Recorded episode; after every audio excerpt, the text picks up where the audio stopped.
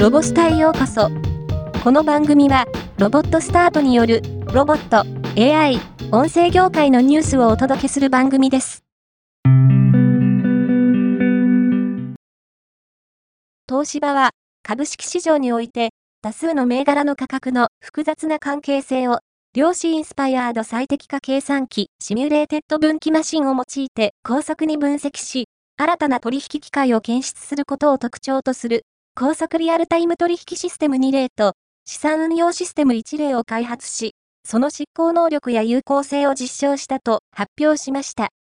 これにより、東芝は金融市場の安定と健全な発展に貢献していくとしています。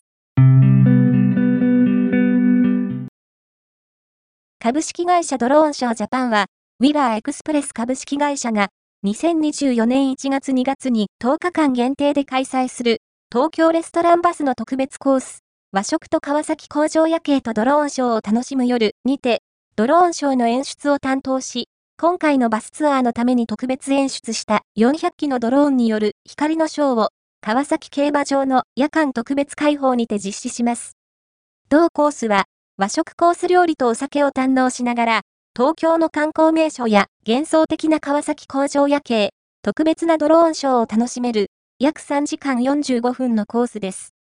また、同コース以外にも、川崎競馬場にてドローンショーのみを観覧できるチケットも特別に用意されています。今回のニュースは以上です。